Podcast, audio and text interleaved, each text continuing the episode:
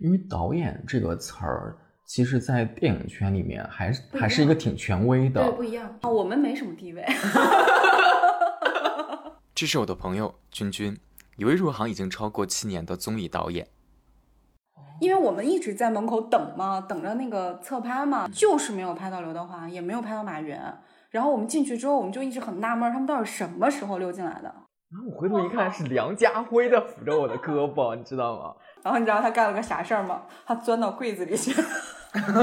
我就开始问他问题了。这个时候就听见我的身后咔嚓，不光拍照，问题是他没有把那个关掉。对于这个行业。外行人会有诸多好奇，综艺导演到底是干嘛的？这说到分工了吗？请问导演是挣年薪吗？一个五年经验的导演能挣多少钱？明星好伺候吗？撕逼吗？撕。有人问说，是不是综艺节目都是有剧本的？很多人最开始的时候，你见到他的时候，这个话题有坑，我跟你说，还是还是小透明，但是现在突然之间就，这个片子最后。我的补救措施也只能是到这个程度，但是这件事情让我会对这个艺人肃然起敬的，你不觉得这就是他的人格魅力所在？我会觉得哦，很有意思。本期播客是综艺导演这个话题的第二集，我和君君依旧会继续试图在合适的界限内对这个行业进行探讨，希望通过这期播客能让你对这个行业多一些了解。情绪是不会撒谎的，别忽视它的存在。这里是情绪便利店。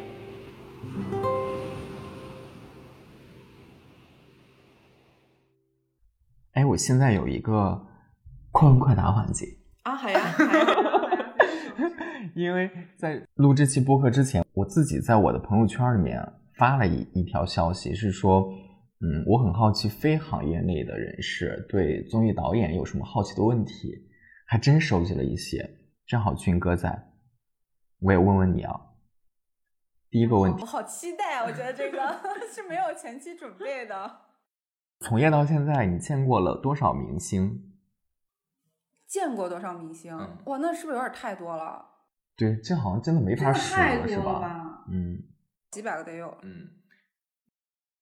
见过最大牌的明星是谁？你说这个大牌会不会就显得他们有阶级？我跟你讲，这就是一道陷阱题。对呀，这是个陷阱题啊！没有，他们没有阶级，他们只有就是，嗯，大家心目当中刘德华这种不得罪人吗？嗯，对。黄渤不得罪人吗？你 为什么见了？你当时是录他的时候，你去了是吗？因为我知道你那期不是你，你是导演。不是我，我去了。哦。不仅这个节目见过呀，我去香港的时候也见了。向华强过生日，不是录节目是吗？录节目我也见了，见了不止一次。不是向华强过生日是那个时候拍向华强拍彩录彩的时候，他就在过生日，所以有。哇塞，向华强过生日，我跟你说，那就不止一百个了。那个那个剪进成片了吗？剪了，还有马云呢。那我可能没，那我应该没看那集，因为我完全没印象。你说不是因为他们没有聊天儿，是在他的宴会上。因为我们一直在门口等嘛，等着那个侧拍嘛，就跟明星走红毯一样，全都来参加他的生日会，就是没有拍到刘德华，也没有拍到马云。然后我们进去之后，我们就一直很纳闷，他们到底什么时候溜进来的，你知道吗？所以其实娱记也不好当的。嗯，我们等了那么半天，而且我们是获得了许可的，嗯，就不是偷拍，是获得许可再拍，就没有等到他们，一直到已经实在是要开要关门了，我就带着摄像进去了。然后我说：“哎，为什么已经到了？你懂那种？”看到这个问题的时候，你知道我想到了什么？我就突然还蛮感慨的。我突然想到，你不觉得很多就是演艺圈也是浮浮沉沉的？很多人最开始的时候，你见到他的时候，这个话题有坑，我跟你说，还是还是小透明。但是现在突然之间就，你说是流量好也好，热度也好，我先让你高攀不起。好多这样的啊。而且我我路过的嘉宾里面，还有很多是后来都出了事儿的。我亲爱的，还有呢，还有被抓起来的呢。啊，我也有，我也有被抓起来的。是我录的啊，你你的是谁啊？就那个谁嘛，那个他就在附近住。但我跟你说，这个东西就很很神奇，因为我那个时候也是一个小白，职场小白，然后跟主编来见世面的。然后我印象特别深刻。我们聊完当天，因为我我也参与主要 Q 问题嘛，因为我要写稿子。他回来开着车在车上跟我说第一句话说，啊，他自己说呢。那都是在出事儿之前好久了。我就嗯，所以其实圈内人圈圈内人肯定都知道他的，对吗？对啊，我真的是好单纯。我虽然做这个行业，我是属于那种我都没有很关心八卦，包括很多人说的八卦，我都是将信将疑，我都没有太相信的人，因为我也没看到，我就不做评判嘛。嗯我都是那样的人。但是反正有些时候真的听到了，你就还是觉得有一点点，让人唏嘘是吗？嗯。现在所谓的这些流量里面的明星，现在活跃的，你这几年有有有接触过接触过谁或者录过谁吗？那我最近有一个火的江疏影啊，《清平乐》啊，哦，嗯，但不算是流量，嗯，嗯，最近想，因为我想说江疏影的点在于，我还挺挺挺喜欢她，挺想安利她给大家的，因为她她不知道，她就特别有气质，本人就是有一些明星台上台下不一样的，你是私底下接触也是让你会觉得舒服漂亮是吗？哦不哦是舒服，就是漂亮亮 就是有些明星你就嗯看到了就觉得嗯，其实有时候可能眼睛会忽略他的，嗯，江疏影就哇漂亮，坐在那儿就有气质。那你要说漂亮的话，我可是见过朱茵、李嘉欣的人呢。那又怎样啊？我还叫高圆圆啊，还叫佟亚，真的是。太多了这个问题。刘亦菲我也见过，哼，刘诗诗我也见过，还跟对呀，这种真的是这故事之后再展开讲。第二个，明星好伺候吗？撕逼吗？撕，都得撕。明星好伺候吗？这真的就分人了。嗯，好伺候的不多，哎，真的不多。我说一个我我对他到现在印象还挺好的嘉宾，呃，梁家辉。我喜欢的点很，这个故事超简单，就是在于录完节目之后，呃，在后台间里面，除了他之外，当时还会有别的嘉宾嘛，就是有人肯定就会说，哎呀，能不能跟你照张相啊什么的。我其实处于一个导演的角色，我会觉得，你说明星本人好吗？嗯，哦，然后我处于一个导演的角色，我会觉得人这么多，然后每个人都过来提这个要求，有些时候我其实是在充当对工作人员的角色，我就说，哎呀，嗯，我说要不然这样吧，我们大家就拍一张集体的合影就好了嗯，啊、我觉得这个其实是最解决问题的一个很省事儿的办法。然后呃，他就觉得很高兴嘛，然后就开始在 拍照，嗯，然后在拍照的时候有一个举动，我会觉得令我印象很深刻。我当时是在他前排，因为人太多了，我就站在第一排是半蹲着的，然后他在站在我的后排的中间。因为那个摄影师调了半天也没有调好，所以那个时候我是半蹲的时候，我就觉得哎，我快撑不住了，我就显显那个劲儿就往下一泄，那身体就往下，就好像要掉下去的时候，这个时候我就感觉到后面有一个坚强的力量支撑着我，对我就想，哎，有人在扶着我的两个胳膊，我回头一看是梁家辉在扶着我的胳膊，你知道吗？就这种细节让你会觉得，哦，这个人很 nice，对，就太好了。然后就说，哎，导演你小心一点哦。嗯。所以我就对他印象你说这个，我觉得还其实这样的人，这艺人其实本身都还挺多的，很好呀。其实就是需要有经纪人帮他们过滤，你知道吗？你说这，我想到一个搞笑的，其实好多好的艺人我就不说，我想到一个张译，当时是跟老崔。那个呃演员张译，对吧？啊，嗯对啊，他也挺火的。前一阵儿演那个《我和我的祖国》又火了一把。嗯，我跟我跟老崔是去外采的，就是旁采还是干嘛？哦，想起来了，《辣妈正传》的时候去的。嗯，他太逗了，就是他真的太照顾我们了。因为他那个天是要出席一个发布会还是一个什么活动，然后我们就去问他，然后问问问，然后时间就有点来不及了，然后旁边工作人员有点不耐烦，在催他赶紧换衣服，然后要上场了，然后我跟有点尴尬，我说啊行行，那我们先撤吧，他说不用不用，然后你知道他干了个啥事儿吗？他钻到柜子里去，那你的他钻大衣柜子里去，大吗？没有没有很大，就是他钻到柜子里去换了，然后说不用不用，我进去换，就很逗，就节省时间。然后出来又跟我们聊了几句，就这样子，我觉得这种也挺可爱的。我就嗯，怎么直接跳到柜子里？这种就是嘉宾私底下还挺有人格魅力的。对，嗯，哎你说我们之前做节目真的好认真呀，我们还钱还有前彩这个环节。现在做节目我觉得很少了，而且尤其是明星艺人这块儿，对，嗯明星艺人这一块儿，就是现在资料满满天飞，他们时间又每一分每一秒都用来挣钱，谁也都不会专门给你个机会了。是是是，当时还真是可以钱财。明星真的撕逼吗？明星我是没见过，也撕撕撕撕撕，但他们不会当面撕，他们都会找人，就像中间有一些枪手和炮灰代替他们撕，但他们一定是会不高兴的。我们路过一个剧组。然后那个剧组里面，其中两个女女演员不能同台过来。嗯哼，很多，那是他们艺人不愿意，还是不希望被人炒话题？这是两种。就有一些可能艺人本身没有什么哦。我当时听也讲的。哦，对，因为有两种嘛，有一种就是害怕同台，然后被别人炒炒作；有一种是本身有矛盾，不想让别人知道。嗯。那你说这种都明目张胆的，那就是 很大毛的，对。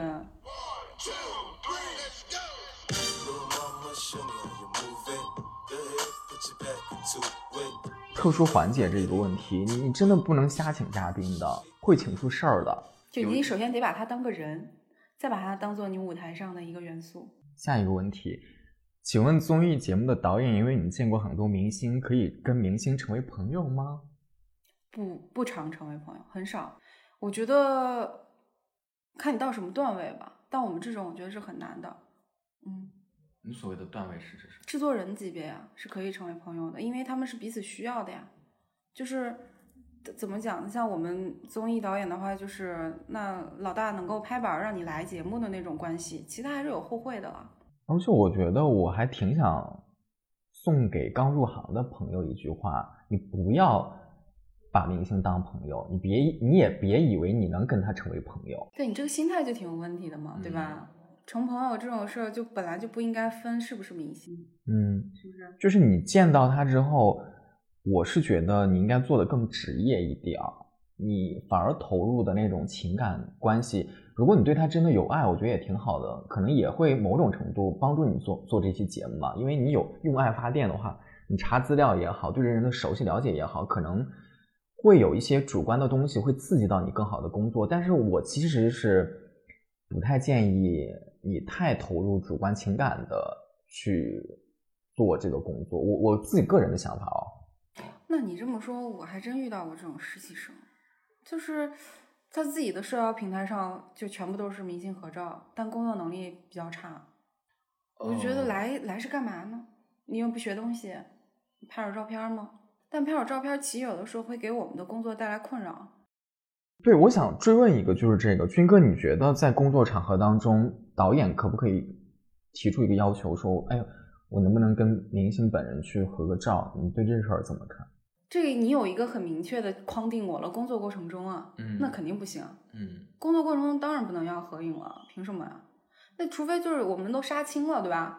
今天一天拍摄全部都结束了，然后大家挺开心的，然后准备要再见了。那如果明星有提出，或者我们谁提出，我觉得这都 OK，都不在我们那个去讨伐他的范围内。那你在工作过程当中当然不可以啊，任何人都不可以。嗯，我之前经历过一个事情，呃，是一个很有经验的摄像哦，我跟着我去拍一个外采，呃，是央视的一个主持人的一个外采。你知道发生了什么情况吗？就是。我们那天到了之后，因为外采特别简单，就是机器架在那块儿就好了。然后那那个当时白老师还要赶着九点那个新闻一加一的直播，哎，是不是九点？反正晚上还要有直播，所以他给我们的时间也很有限。我就开始问他问题了。这个时候就听见我的身后咔嚓，不光拍照，问题是他没有把那个 关掉。对他没把那个声音关掉，你知道有多尴尬吗？我真的回头瞪了他一眼，我说不能拍照。哎，那你这属于偷拍现场照片，就是严格来说，如果我们一定要保护嘉宾的话，我们是可以没收手机的。但是你要知道，那个摄像是有很多年经验，但不是咱们公司的，是一个当时是个外外采的。啊，嗯，反正也很尴尬。你看，我们其实作为导演，我到现在工作这么多年，我跟我跟艺人的合影都寥寥无几。可能我本身也不是一个特别喜欢照照片的人。啊，我一般都是大合照嘛，所以我就说都是杀青那种嘛，我就很少会要单人的照片。我也挺挺少的。我觉得，我说实话，我不是说不尊重他们，我就觉得都是人嘛，就是你，你跟他合照的目的不也是一种虚荣心吗？对吧？我觉得我没有这份虚荣，我就觉得那我。合照的话，就也是觉得那一起工作了这么久，那你如果你自己端起来，你不愿意跟我合的话，那算了。嗯但如果你愿意的话，我觉得那也是只是对我美好工作的一份纪念。嗯，我是出于这个目的，可能会觉得那杀了亲了，对吧？大家一起合个影，所以我一般都是集体照，对，就人比较多，三四五六个那种。所以朋友们千万不要以为当了综艺导演就可以肆无忌惮的跟明星见面、跟明星合照哇，这是导演组最讨厌的人，嗯绝对的，就是非常影响我们工作，嗯对吧？OK，下一个问题，导演伙食好吗？睡觉吗？不睡，不好。不好不睡，就是盒饭，越便宜的盒饭，天天吃。嗯，我们当时做人物访谈节目，按道理就是它的体量已经现现算是现在综艺节目访谈是咱自己把控。嗯，但是我们那个时候其实也都是经常熬夜的，录影头一天基本上很少有睡觉的，嗯，五天不睡觉啊，呢，不是不睡，剪辑的时候得五天、五六天都得熬着，但是也不可能这五六天都不睡吧？你还不是要睡的，必须哦要睡。但我有过，就每天睡一点点儿。其实我现在已经熬不了了，年纪大了，但是真的不睡觉，尤其到头一天，不管你几点录，感觉都睡不好，嗯基本上是睡不好的。你要么就睡的时间特别少，要么就永远有事儿会找你。我那天见到崔哥，他竟然说，我给他在节目组里面的印象是我每次录棚之前竟然可以睡觉。我说哦，我这是什么印象？可能我最多那个时候录影头一天也就睡最多三四个小时，但你有没有想过这是为什么？就是为什么不可以睡觉？我一直没想通这个问题。当当然后来我听到过一个前辈的答案，我当时有点震惊。他说，因为有一点时间都值得打磨一下。我就嗯，但是我们的台本 确实都是最后一刻才交出的，气哦小片也都是最后一刻出的。就反正不可以提前做好，提前做好就是还有改的空间。嗯，真是这个有点永远永远在准备，对，就是你但凡有点时间，就还可以再改改。只要没开机，就是你改的时间。是，我就觉得哦，然后我有朋友想知道综艺导演的这些综艺点子都是哪里来的。综艺点子就多听多看多玩儿，会玩儿的人就会有点多听多听多我看靠，是不是太。虚了？嗯，这真的有人在问吗？嗯，嗯，点子啊，点子，呃，如果是想进入这行的人，我觉得点子就是从自己感兴趣的东西开始的，绝对都是。然后，嗯、除了看自己做的节目以外，会看很多很多很多别的节目。有一些别的节目呢，它可能不一定适用你这个节目，但是它有一个瞬间的点子是你可以用的。你还有爱玩儿吧，我觉得得爱玩儿。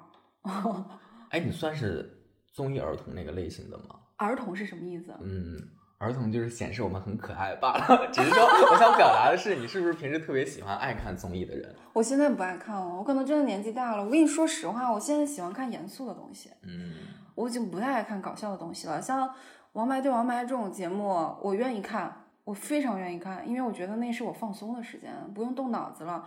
但是你要让我再看其他的，主动去看的话，我我就是喜欢看严肃类的了。就不是说装逼看纪录片儿，是一些这种记录性质的节目。因为我毕竟是做节目的，我反而不会专门的去专门专类去看很多专题片。我觉得它还是离我工作远，我还是带着工作的意识看的。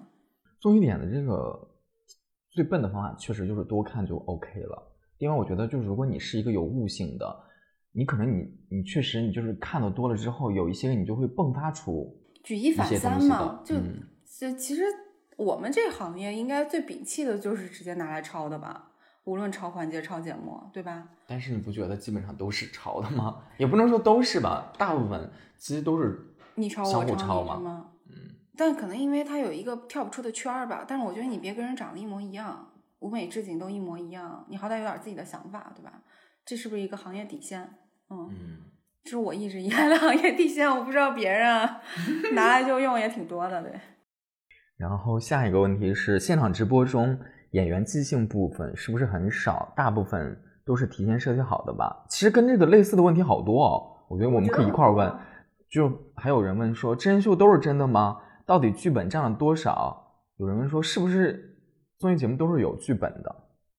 真人秀必须得有剧本，嗯你得要，因为真人秀是带着任务的，它所有的真人秀无外乎都是要带着任务的。我们反正做过一些，参与过一些真人秀，它都是有剧本的。是完全分配好你今天要干什么，你要跟谁说什么话的。但是有一些你不能说导演是给你写好，然后嘉宾去背词儿，其实那也不现实。所以真人秀的真就在于你其实就是了解今天会发生一个什么样的一个大概的事情，然后尽可能的让你的这些演员们照着你的方向去演而已。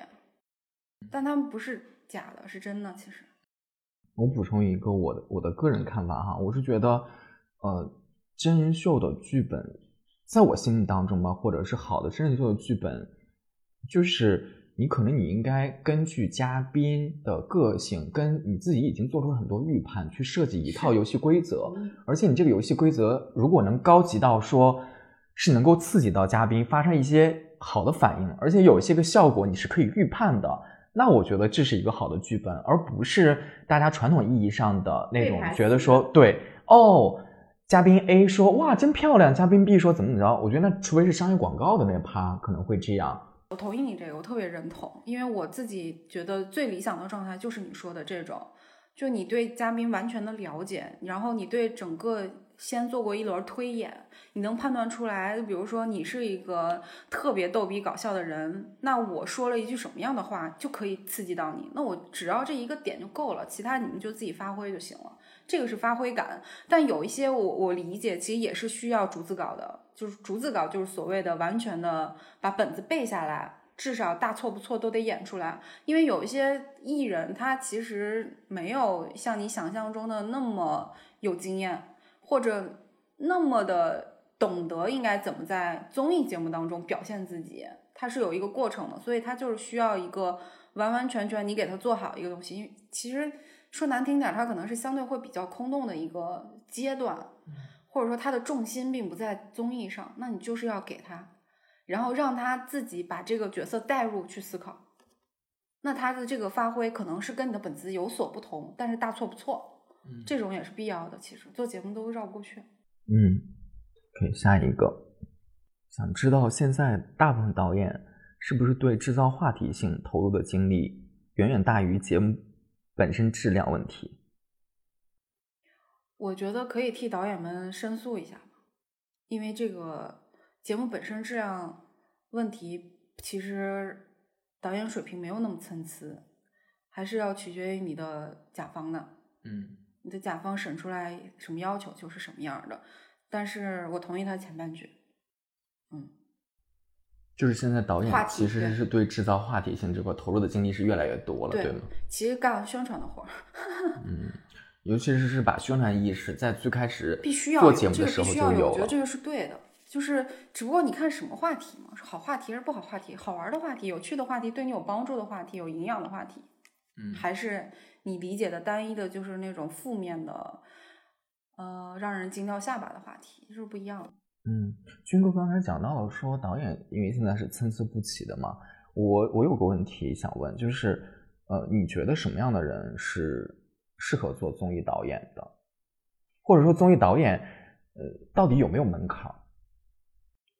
呃，专业或者说职业或者年龄上没有门槛，嗯，但是你的。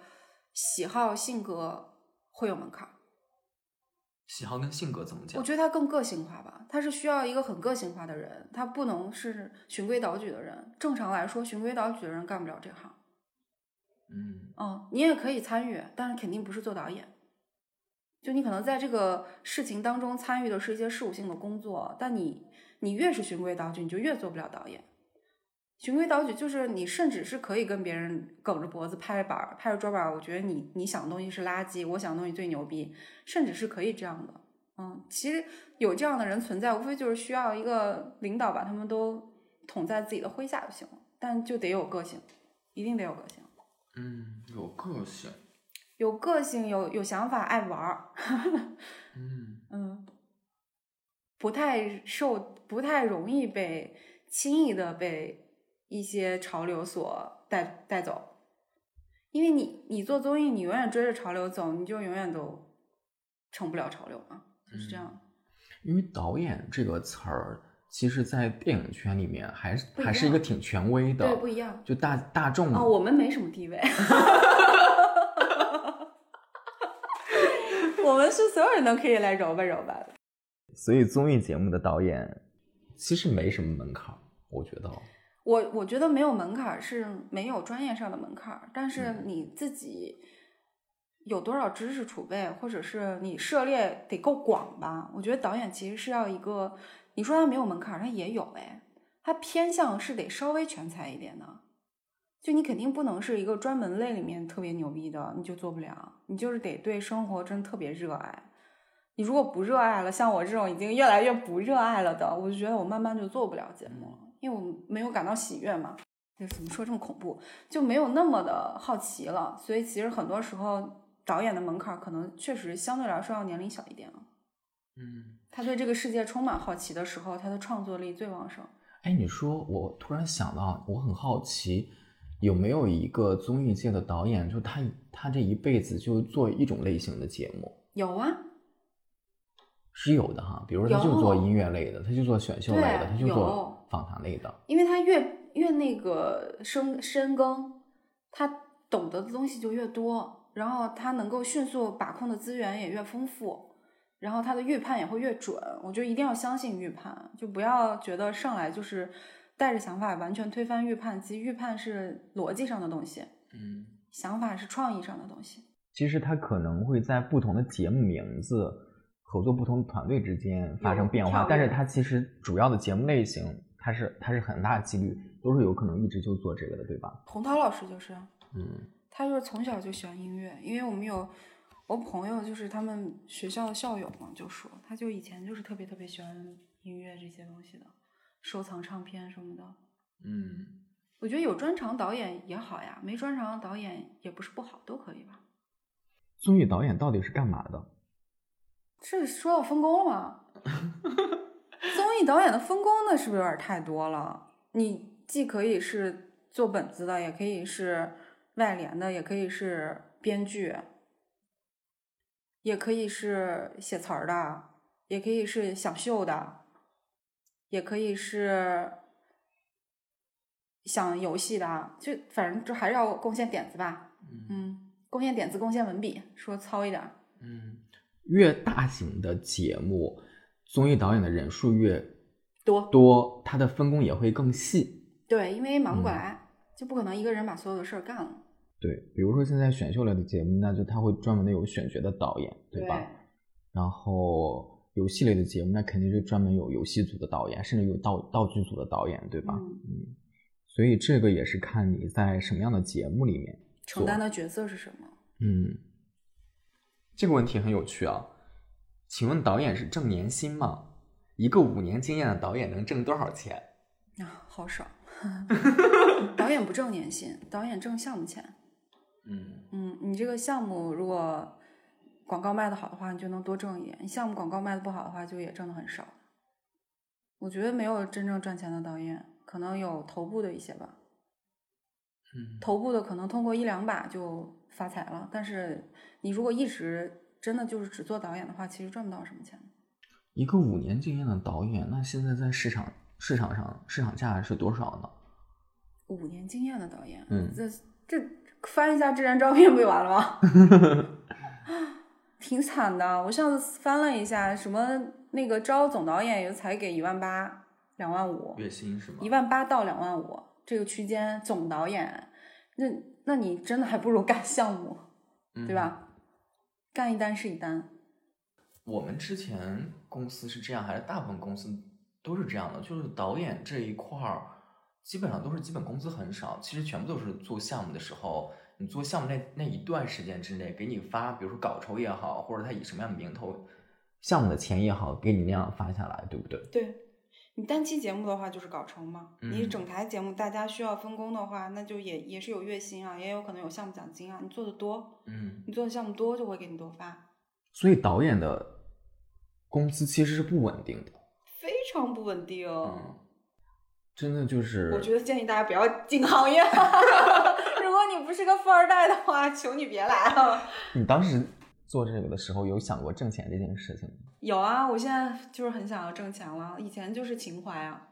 最开始入行的时候，开始入行的时候就喜欢，嗯，因为我入行的时候我对行业没有了解，我真的没有了解，我不像家里面的孩子，可能现在都很聪明了，已经打听清楚了才来。我完全没有了解，我就是觉得喜欢。然后可能之前上学的时候做过相关的事情，就想进入这行。我以为它就跟正常一个上班族的工作薪薪资制度是差不多的。其实你进入这个行业之后，你会发现你到哪儿都一样，它都很不稳定，因为它都是一个项目来，然后解散了，那你这个活儿就没了。如果你不想干，就等于你没有收入了。嗯我觉得还有两个问题，其实也很有意思啊。这可能在我们刚才的谈话当中也多少的会涉及到了，也比较大。比如说有个问题是说，想知道综艺导演在整个节目当中角色地位如何？其实它是一个，当然很重要，串联。没有地位，没有地位，你地位就是你自己心里的地位，就是你的艺人对你的信任，你的甲方对你的信任就是你的地位，但其实你没有实际意义上任何的地位，没有话语权，真的没有，我觉得真的没有，就你你能够掌控的话语权就是还是玩弄人心嘛，就是让让大家都在这个过程当中都获得了自己想要的，并且都开开心心的实现了。他们想要的，甲方爸爸、金主爸爸想要什么，你满足了他们；然后艺人想要什么，你满足他们。所以你就还是一个万年乙方，不要要地位。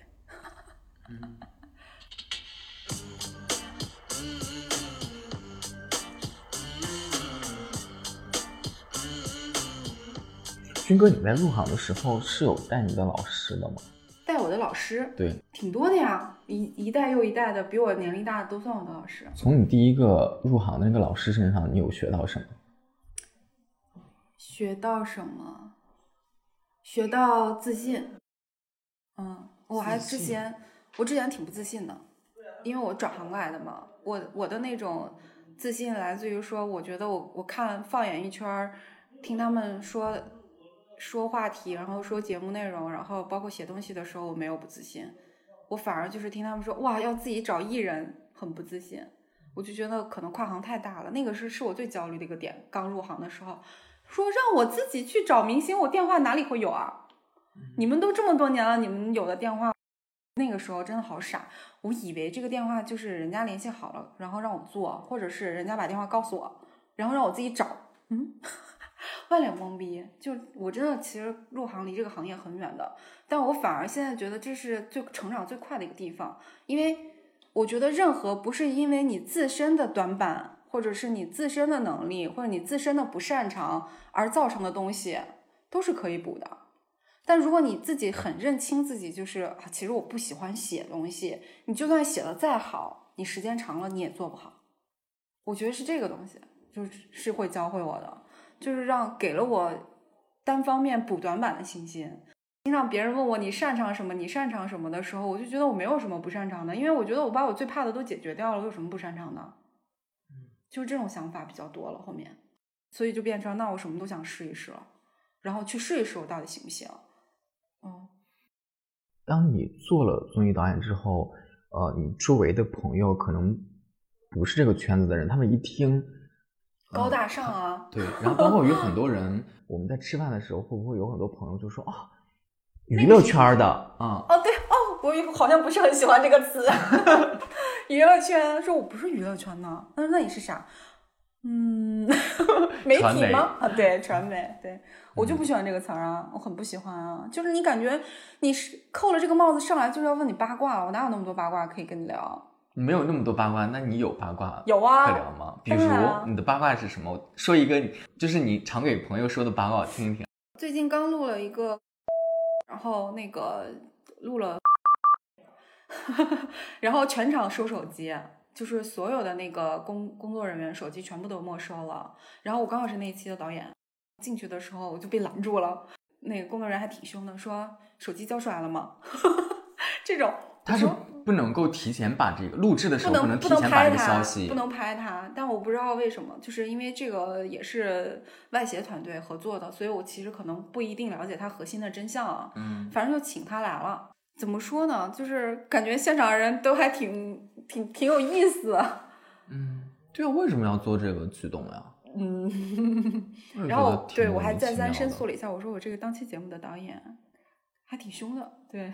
问我要手机的时候，哦，这最近吧，他可能要出来了吧，要复出了吧？这算八卦吗？会我们那个没播，拿掉了。啊？为什么没播？不是这个人没播，因为我们都预料得到他会被拿掉啊。没审过是吗？对是对对，哦，那你这也很尴尬哈。估计也没。但我们前两天说的那个肯定是假的呀，被抓走了肯定是假的呀，活得好着呢。哎，可开心了是吗？就是有很多莫名其妙的八卦。对，现在正在努力的工作。嗯，主要是我们俩好像真的不是天天吃瓜的人，对，所以别人问我们八卦的时候，我也不知道要给他们讲什么哎。哎。哎，那我觉得那个谁，你看韩庚现在他的粉丝没有那么疯狂了，因为我印象中就是我去棚里那么多次，然后也有很多很多当红的，像什么霍建华什么那些，不都特别夸张吗？但是我印象当中就是最能把那个棚顶掀了的是韩庚那期。那是因为他当时刚回国的时候。我靠，对啊，我就觉得所有的那个让我们觉得无数粉丝堵在附近，然后要嗯过来看都没有韩庚那期夸张。嗯，我印象特别深刻，我感觉我朋友被掀了，你就你不能有人说话，有一个声音，粉丝就会喊。这个也蛮妙的啊，就是粉丝这个事情是这样的，如果节目组，比如说现场是需要带观众的，有些时候是很需要粉丝过来的，有那个嘉宾，你再有那样的粉丝，就是那个气场就会更热闹嘛，对。但是有些时候节目组会刻意的不能放出消息，比如说我们当时，呃，录了一个春节的外采。当时那个吴亦凡是很那个时候他还没有怎么在媒体上出来的时候，所以那个消息就一直是在封着的状态。我们那个录不也是吗？嗯到最后一刻都不知道是谁，一直都在说神秘的女演员，哦，你们之前的台本当中全部都是，只有我知道。嗯、哦，是对工作人员就是保密的，对吧？对，那我们当时还请肖战来着，这个可以说，他最后没来，没来，然后我们也是一直保密，然后就叫他小月，然后每一个导演都问我小月是谁，然后我说你把那俩字儿拼一下，肖，哦，小月，嗯，这怎么像我的名字？对，当时他也是要来的，但可能各种原因吧，因为我也不是一统，因为现在基本上大节目都得有一统。我之前做了一个项目，我也不具体说了，就是那涉及到很流量的，我发现大家真的都很喜欢把他的名字给拆解。比如说我们那个微信群就叫做四字弟，四字弟弟 也太明显了，对，但是就你这太明显了。但是也不会专门的就写他的最搞笑的是四字弟弟，然后大家一定要说谁，你个买提王，对，你这太明显了。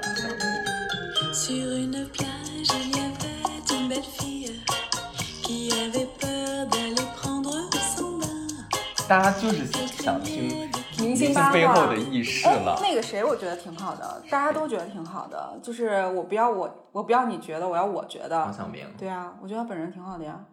你之前是录什么节目的时候？一个外拍接触过，人很好呀。嗯，哎，我讲一个我觉得好感度很好的明星啊，是叶童。然后我为什么觉得我好感度很好呢？呃，当时我们也是去香港去采访他。嗯，在采访之前，因为我就是跟他的经纪人在沟通嘛，我们是觉得除了聊天之外，希望能有一些其他环节的设置，就看哪怕比如说带我们的主持人去呃吃吃喝喝，了解就是香港一些个他常去的店或者干嘛的都可以。他这边给的反馈呢，其实有两个，呃都很好。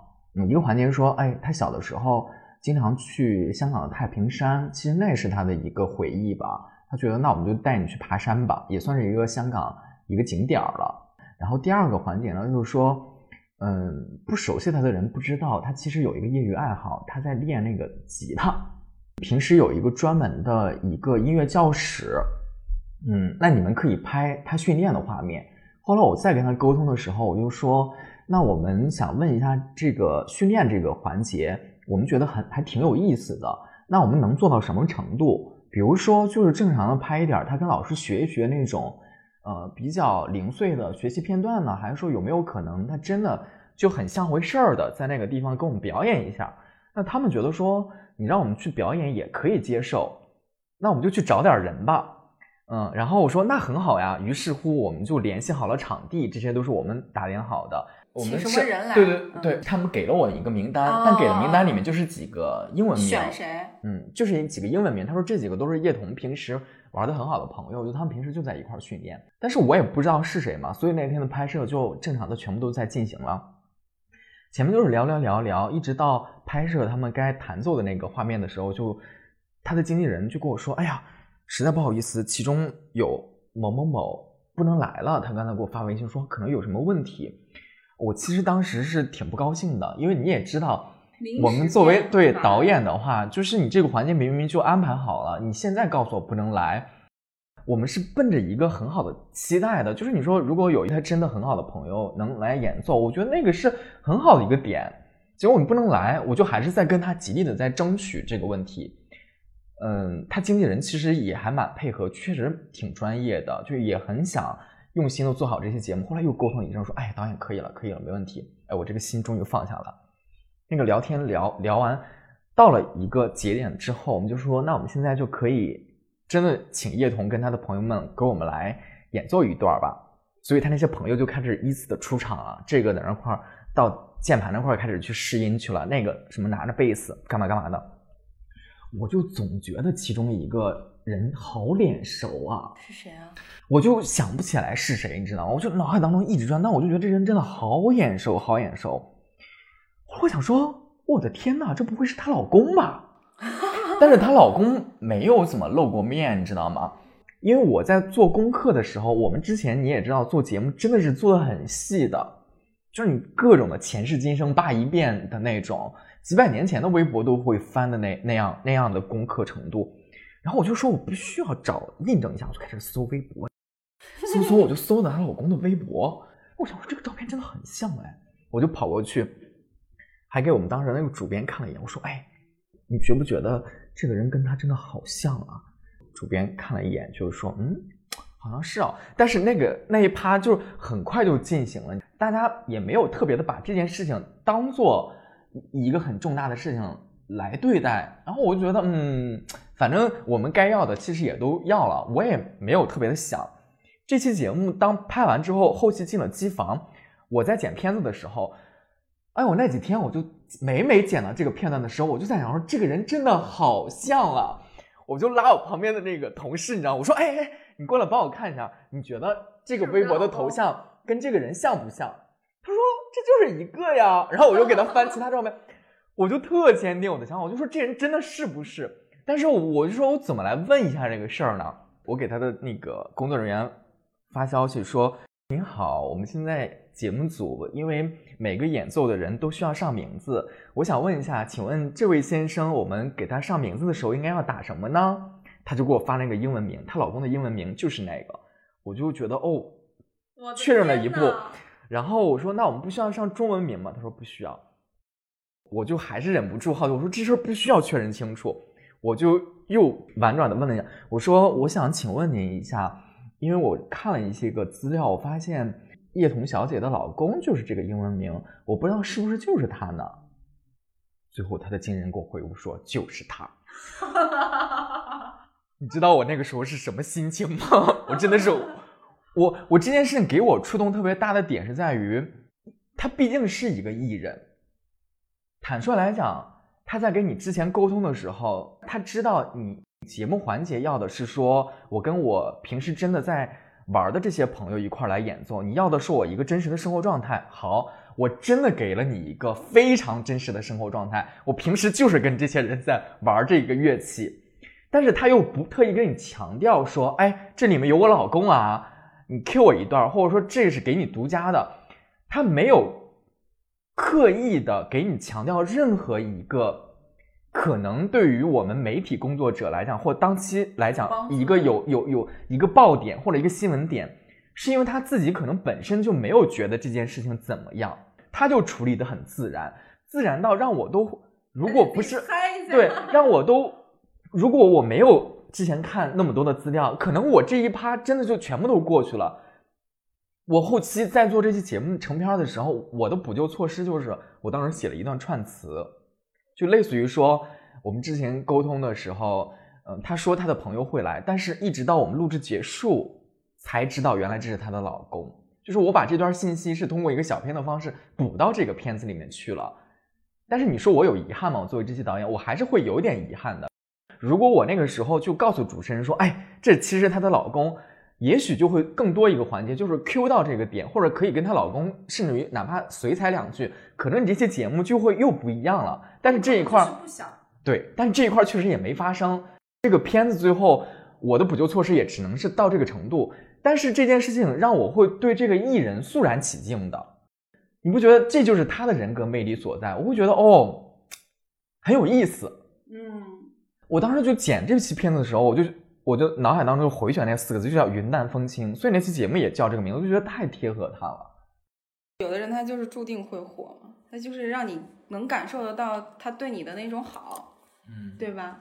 其实他配合你也不完全是为了他自己，嗯对吧？我们前面一直在说配合节目组，然后自己也能火，双赢双赢什么的。其实也是有很多的人，他知道这个东西是对这个节目本身好，嗯，也是为你好，有这样的人。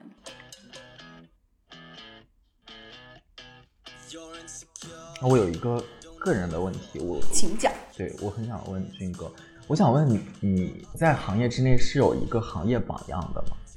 有没有一个人让你会觉得说，我其实很想成为他那个样子？我有榜样，但是我没有想成为他，怎么讲？就是欣赏吧，但我没有想成为他。比如说欣赏鲁豫姐，但是我们也不是做主持人的啊对我。欣赏鲁豫姐，然后欣赏那个我的老领导，其实不太会说话，但是其实想法很多，就是不善言辞。他可能不会像别人一样就是冲锋陷阵，然后表现自己张牙舞爪的，但是他还是如果让他做内容的话，他还是想法挺多的，我我是认可的。就是我其实是喜欢这种搞实事儿的人的，我一直都是。然后包括那个《国家宝宝藏》总导演，我也很喜欢啊，于雷我也很喜欢。然后，嗯、还没有来得及认识，但我同样也很喜欢那个湖南台的吴梦之，嗯我一直很喜欢他，但我并不想成为他，就是他跟我年龄也差不多。然后我我喜欢他的撰稿的文字风格。我们这个行业有太多太多人认为自己非常有文笔、非常有才华，然后写出来的东西，我觉得言之无物。然后吴梦之，我喜欢他的点就在于，我觉得他是懂得为节目服务的撰稿，嗯，但我也不一定是要成为一个撰稿嘛，所以是有引路人，但也不一定要成为他。嗯，而且我觉得我们本来就应该什么都做一做吧。你所谓的什么都做一做，是指在导演的这个对啊，导演也可以做一做，撰稿也可以做一做啊，这是我觉得可以做的。嗯我不想圈定我自己的属性。因为我们两个人相同的是，我们进入这一行的时候都是怀着兴趣、热爱来进入的。那你到现在为止，你还对这个行业有热情、有兴趣吗？有兴趣，但是对一个类型没兴趣了。就我以前做的太多的类型，我可能不想再碰了。但我没有碰过的类型，我还想碰呀。或者说，所有人都没做过的，我也会想。嗯，因为我觉得这个本来电视行业本来就挺包罗万象的。你像我前两天还跟我朋友聊起来，说美国他们现在也在做网课，然后他们做的网课就感觉特别像一档综艺节目，收费的嘛。然后他的那个网课就是请了国内最一线的、最牛逼的那个大咖，然后来讲某一个门类的好玩的事儿。哇塞，那中国要是能把这帮人聚齐了，然后做一季又一季，那得多好看！但我们可能没有这个土壤，或者说你某一个品类类型你也没有办法说它是世界顶级的，可能还存在这个问题吧。但有一些个别的门类，我觉得是可以了。就我会有感兴趣很多，而且我我为什么说严肃呢？就是我现在可能越来越会关注一些呃不同的行业也好，或者说不同的文化也好，或者是不同的类型，就不一定是玩儿啊，或者是干嘛，就我会关注的比较仔细，然后有内容、有内涵的东西了。我越来越看不了纯粹来挠我胳肢窝的节目了。所以我我自己也在想，我是不是没有这种搞笑方面的创作欲了？但别的我还是有的，我可能会更往偏门的，就是我我不知道的那些领域里面去探索一下。因为你看去年腾讯有个节目，我就很喜欢，但那个我是知道的，就他们不是做了一个律师的真人秀嘛？嗯，令人心动的 offer，，对，令人心动的 offer，但是这个其实就是国外的？也有原版，但是这个东西它是毕竟是开了一个新的天地，你有可以做律师行业，也可以做任何的行业，这个就很有趣，我就想知道。我觉得这个对于观众来说，它不仅仅是一个探秘或者说探秘明星的私生活的感觉了，是有助于你自己的生活的架构的，嗯，我就很喜欢。素人的观察类的节目，对，也。也不一定是观察类，观察类可能倾向于谈恋爱的我就不喜欢，嗯但这种职场类的，我觉得能做好的还挺少的，嗯。是其实可以开挖的一片地。所以你非常坚定的，未来还是会在这一行喽。不坚定，随时是有可能发生变动的嘛。对，所以哎，这个跟你说的门槛有关系啊。我觉得你看人家这张艺谋也能跨界啊，他又不是只做电影导演。我觉得就是你把你自己的行业，如果可以和其他的行业打通，也挺好的。我觉得没什么不可以做的，只不过我觉得我现在也还在积累阶段嘛，虽然我年龄也不小了。嗯就像你你现在做这种音频，我也很感兴趣啊。嗯但又不是电视节目嘛。然后我比如说你要让我去拍个照片，我觉得如果我能拍的越来越好，去办个展什么的，我也会想，我想做。嗯，你之前在从业这么多年当中，有想过转行这件事情？有，就是赚不到钱的时候，所以想跟真的想做这行的人说，你如果想奔着赚钱来，就别别干我们这个，真的赚不到吗？劝退。你说我们哪一个就是成名成腕的那些，有哪一个是富人，成为了富人？我现在其实都很好奇，到底什么样的人想要做综艺节目？哦，我觉得有一些应该就是明星圈儿的，就是粉丝，就他可能有自己的喜欢的专业，或者说喜欢的艺术艺术类别。他小的时候可能接触过各种各样的艺术特长，他觉得他适合干这行，然后他又自己喜欢的 idol，这是很容易进入咱们行业的，而且他能做得好，他是绝对能做得好的，因为他感兴趣，对吧？然后另外一种，我觉得就是爱看电视啊，还有啥说的？爱看电视，爱看视频。对电视儿童视频儿童，那肯定想做呀。就是觉得你但凡进入了一个评价体系，你就要想要成为可以评价的人。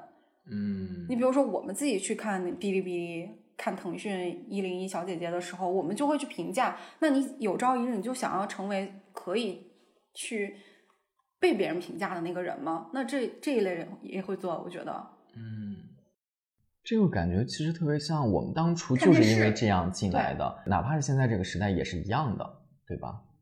只是说时代不同了，但是嗯这批人永远会有一批这样的人。而且还有很多想做主持人、想去台前的人，嗯想成为艺人的人，可能最后做了幕后。嗯嗯。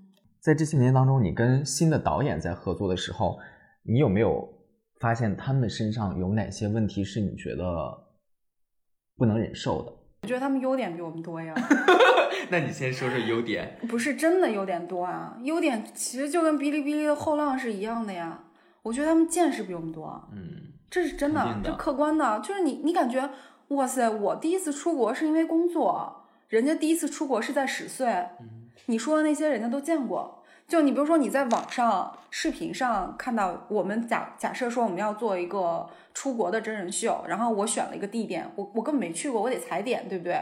人家去过，那就是见闻，对，那就不是找来的资料，嗯这个真的是很有优势的。现在小孩儿特别有优势。然后比如说你想要做什么好玩的游戏，哇塞，老早都全都玩过了，对吧？就不一样呀。然后你想要做音乐类节目也好，你想要做舞蹈类节目也好，你想要做什么真人秀节目也好，他们接触的音乐面儿就比我们广。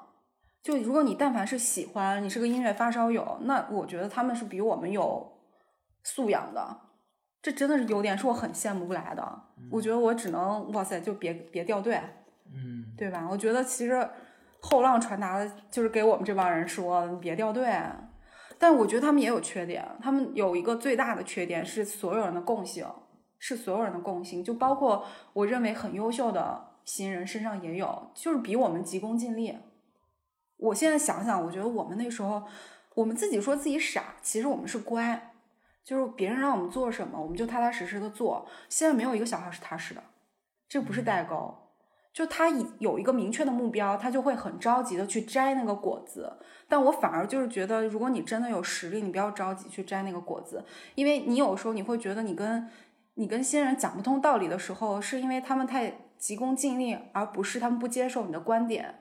他们会认为想要尽快的让自己站得住脚，让自己成为闪亮的那个星星。但其实事实不是这样，就像你刚刚用的那个词儿，你其实想只是想把你的预判告诉他们，就这个世界它运行的逻辑不一定是你的点子，而是你有没有这个预判。你有没有格局？你有没有站在这个格局上去预判你的点子 O 不 OK？我觉得这是小孩们得，不管他是一个好素质的小孩，还是一个爱玩的小孩，他们都有这个共性，你不觉得吗？我真的觉得他比我们着急，就着急着成名，着急着成为一个牛逼的导演，有名气的导演，着急着做一档特别厉害的节目，然后可以发朋友圈炫。我觉得我们好像那时候真的没有，我觉得我们那个时候就是。前辈没说什么，然后我们都还挺是性格问题吗？不是，真不是。那如果要是从你现在的角度来讲的话，你给刚入行的那个新人导演一个建议的话，你觉得最重要的一个建议是什么？你的这个平台也好，你的前辈也好，无论他是不是真的想要阻拦你的发展，或者是他真的在帮助你成长，你都先听一听，因为你是一块白纸嘛。你是白纸的阶段，就是你得考虑好人家在你这儿涂什么颜色，对吧？我觉得现在他们其实挺聪明的了，这是这是就是刚才说的一个建议，对吧？你说如果要是呃工作的那个建议的话，我觉得就是最一开始说的，我自己尝到过甜头，其实可以分享。就好多时候就是应该主动一点嘛，主动不是去争名声，或者是。争名逐利，是主动表达自己的想法，主动找寻找机会。我觉得我要补一句，我觉得主动跟爱表现、刻意表现也不是一回事儿。对对，太急于想向别人证明自己，或者太想要让别人知道我很厉害，嗯，那我觉得，就你还是需有些时候是需要收一点点，虚怀若谷一些的。嗯，对，我觉得表现没问题，但是你不能就是。像一堵墙一样，就是别人的东西都收不进来，那就不对了，对吧？嗯，表现肯定大家都愿意表现嘛。嗯，我问最后一个问题吧，嗯，就是做综艺导演这个职业，你最喜欢的其中的是什么？你最不喜欢其中的是什么？你说这个过程当中，我比较爽的点和我最不爽的点是吗？嗯、比较爽的点就是想内容啊，不爽的点就是处理人际关系啊。嗯。不不一定是跟伙伴的人际关系，就是你说到我老说你是玩弄人心的活儿啊，你就得把这个细细细细的微妙的东西处理的特别好，这个是真的需要经验的，还需要你自己的你自己的学识和涵养吧，真的需要吧？就你跟什么样性格的人怎么相处，你怎么能让人家喜欢你，然后怎么能让这个事儿成，这个挺难的吧？我觉得领导们也都得考虑这个事儿。嗯。我能爽的就是可以不用顾及这些。你觉得你做综艺导演这么多年最大的收获是什么？这么大的问题吗？收获？得，想一想，最最大的获得是什么？从事这个职业，我作为一个人的收获是吗？嗯，就是你个体，你只考虑你自己。呃，我觉得有，就是我我真的不太容易老，因为我的我的想法永远是在相对比较前沿的位置的。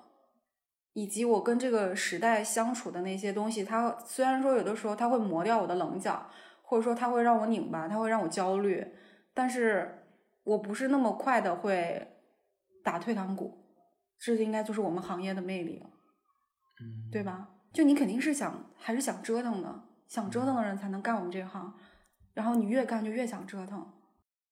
OK，可以，我们应该打个板儿。杀青？以上仅代表个人观点，如果你喜欢，请记得订阅专辑，再给我们一个五星好评吧。回见。